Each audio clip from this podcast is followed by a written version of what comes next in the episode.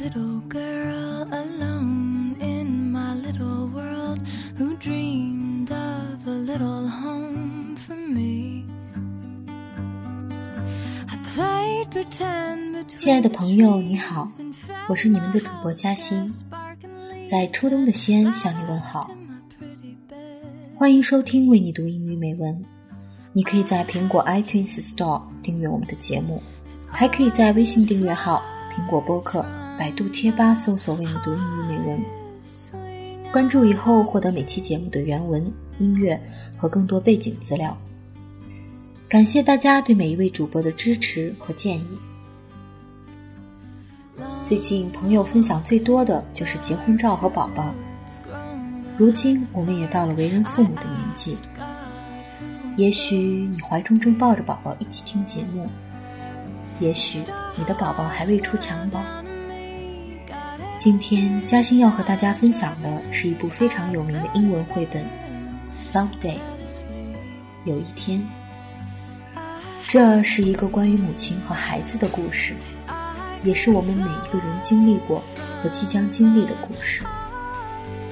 以前作为妈妈的孩子，现在。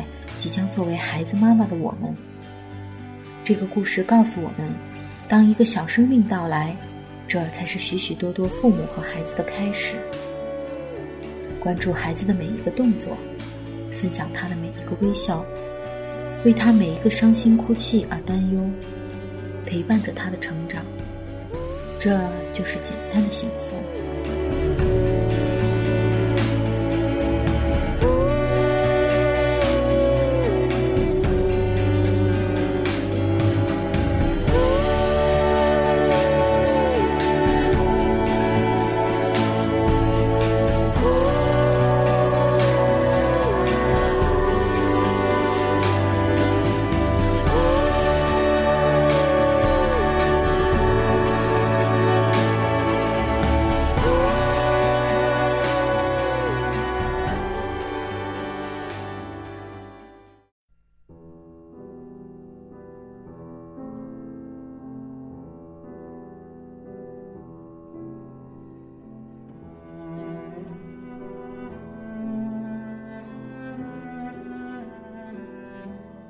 One day I counted your fingers and kissed each one.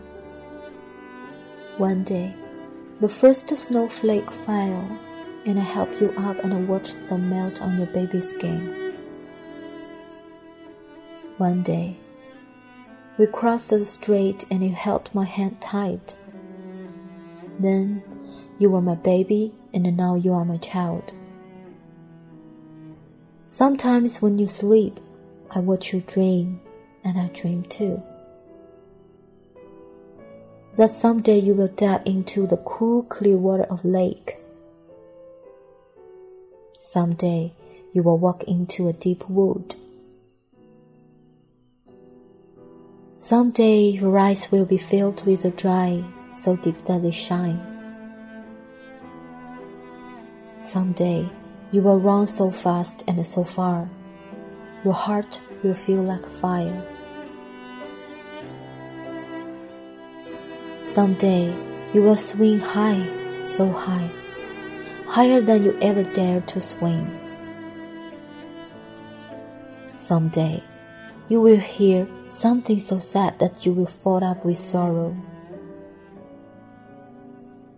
Someday you will call a song to the wind and the wind will carry your song away.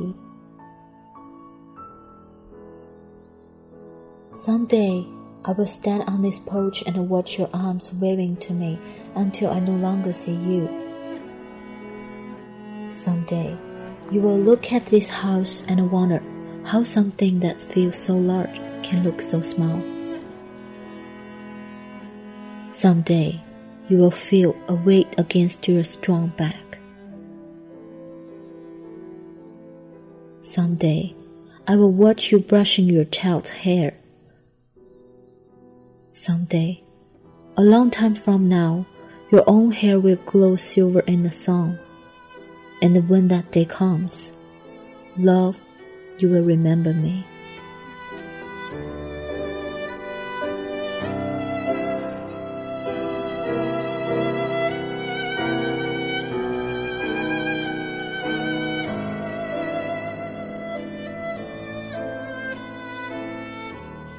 今天的节目就到这里了，我是你们的主播嘉欣，我们下期再会。